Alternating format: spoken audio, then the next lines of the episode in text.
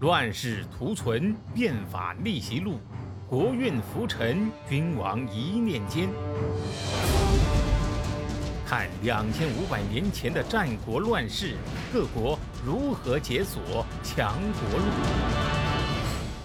上回说到呀，信陵君计穷要拼命，侯嬴巧献窃符计。这个一切呀，计划妥当了，魏无忌呢？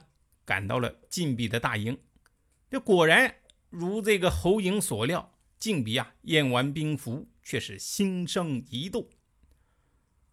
呃，不好意思啊，公子啊，末将接到的命令是，不得大王亲自发令，不能出兵。这，呃，您呢？呃，稍微等一下，我呀这就派人去请大王示下。这边呢，晋鄙话音未落，旁边一个声音炸雷般的响起：“请示，请示，我请示你个老母啊！”朱亥突然从旁边闪出，举起一把四十斤重的铁锤，当头砸下，噗嗤！这个可怜的晋鄙啊，一声惊呼还没叫出来，就脑浆崩裂，是一命呜呼啊！魏无忌啊，也只能在信里边说一声：“哎，对不起啦，老兄。”随即召集军队，发布战前动员：“列位，我们就要和秦军决一死战，此战有进无退。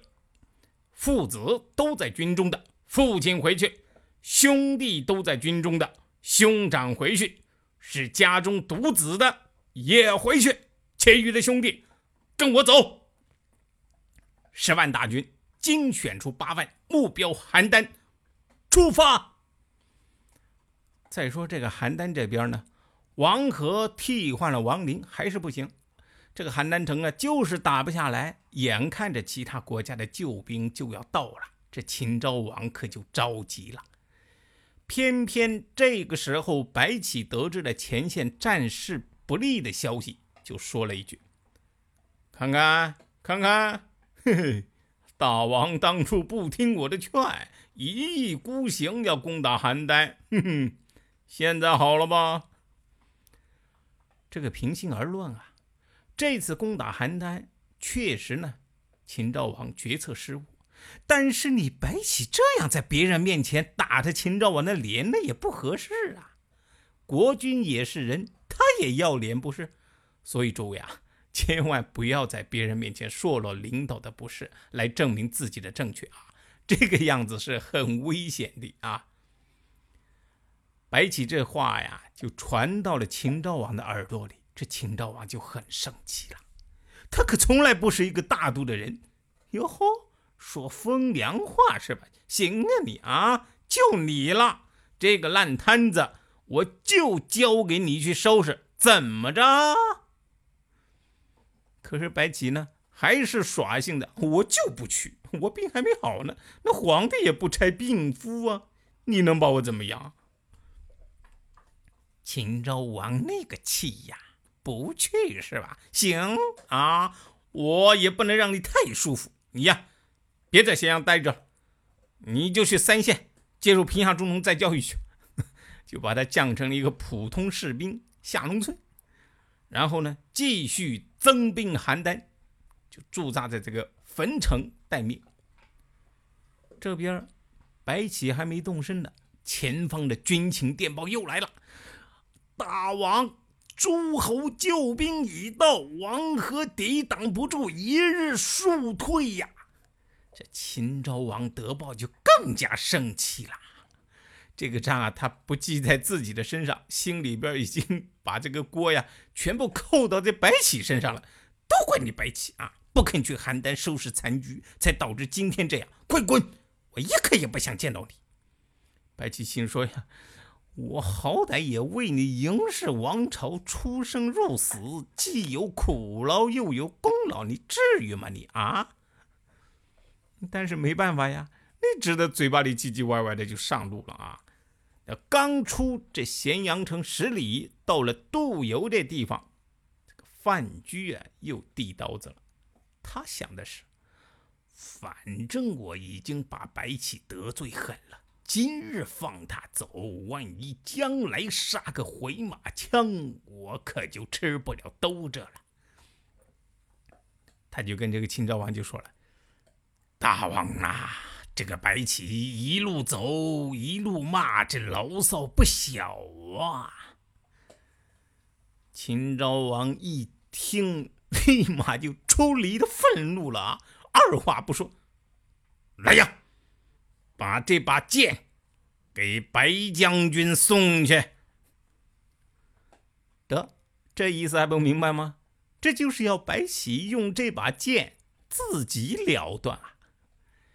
于是，这位战国的杀神生命就此终结。领导想用你啊，那是看得起你，你还耍脾气摆酷，你不鸟领导，你这就是狂的没边了嘛！你不死谁死啊？啊！平心而论，你白起能有今日，固然和他自恃功高、老爱顶撞领导有关，但是难道和他杀戮过剩就没有因缘吗？长平一战，四十万降兵被活活坑杀，就算是无奈之举。国家不起诉你，可是人在做，天在看呐！你如此枉杀生灵，上天能饶过你吗？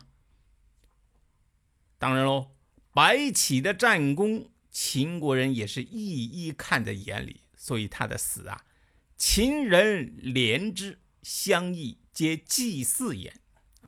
秦国人呢，都可怜他，这个乡村里面都祭祀他。那回过头来，我们现在再说说邯郸前线的战事啊。毫无疑问，这魏无忌大军杀到，是大破秦军秦军防线全线崩溃，王和不得已放弃邯郸，撤军回国。但是哪有这么轻松能够跑掉啊？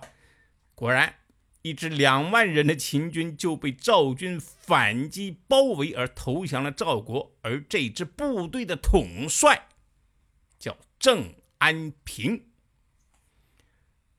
郑安平是谁呀？大家可以翻到前面去听听啊。当初范雎在魏国落难啊，是郑安平救了他，并且呢为他牵线搭桥去了秦国。所以呀，这个郑安平是范雎的恩人。前面说过呀，范雎这个人是快意恩仇，有恩必报啊。所以呢，范雎在秦国发达以后，就推荐郑安平做了将军。那么这个问题就来了，哦，你身为相国，推荐的人成了秦国的叛徒，你且不说其他，至少你有个失察之罪，你是逃不了的呀。不过呢，还是啊，现在这个范雎啊，在这个秦昭王面前还是个红人儿，哎，地位还是很稳的。但是呢，秦昭王可是悄悄的在他那个小账本上给记了一笔了。再说这个魏无忌这边啊。知道了事情的真相以后啊，这个魏安喜王心里边很生气呀。无忌弟弟呀，啊啊，不是张无忌啊，你偷我的兵符，杀我的大将，你这也太无组织、无纪律了吧？啊，都像这样，以后这队伍还怎么带呀？实际上呢，这个哥哥呀，对义母弟弟也一直是看不顺眼。哦。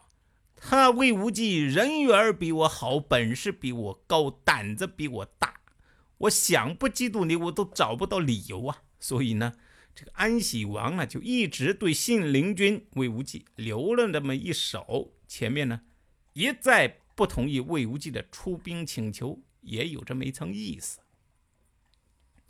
魏无忌啊，其实也是心知肚明，所以呢，在战事结束以后，他安排人啊。一位将军把这个军队呢带回魏国，自己和门客就留在了赵国，常驻邯郸。但是对赵国来说，魏无忌现在可是他们的救命恩人呐！人家为了救我们，结果搞得自己是有家不能回，那必须得知恩图报啊！这一点，人家赵孝成王可比现在一些啊倒在大街上被救了以后，反而倒打一耙的大爷大妈们要强多了啊！孝成王和平原君商量来商量去，最后决定要拿出五座城池，赠送给魏无忌。这个是一份很丰厚的大礼了啊！魏无忌啊，一开始就想，我对你赵国有这么大的恩德，收你五座城也不过分。本来呀就准备收了，可是最后又没有收，这是什么原因呢？哎，且听下回分解。谁按下了礼崩乐坏的启动键？哪些小弟逆袭成带头大哥？哪些大哥被带进了坑？又有多少君王魂断强国路？西哥从《资治通鉴》《战国策》《史记》中筛出战国大事件，为您剖析国运密码，轻松理清战国乱史。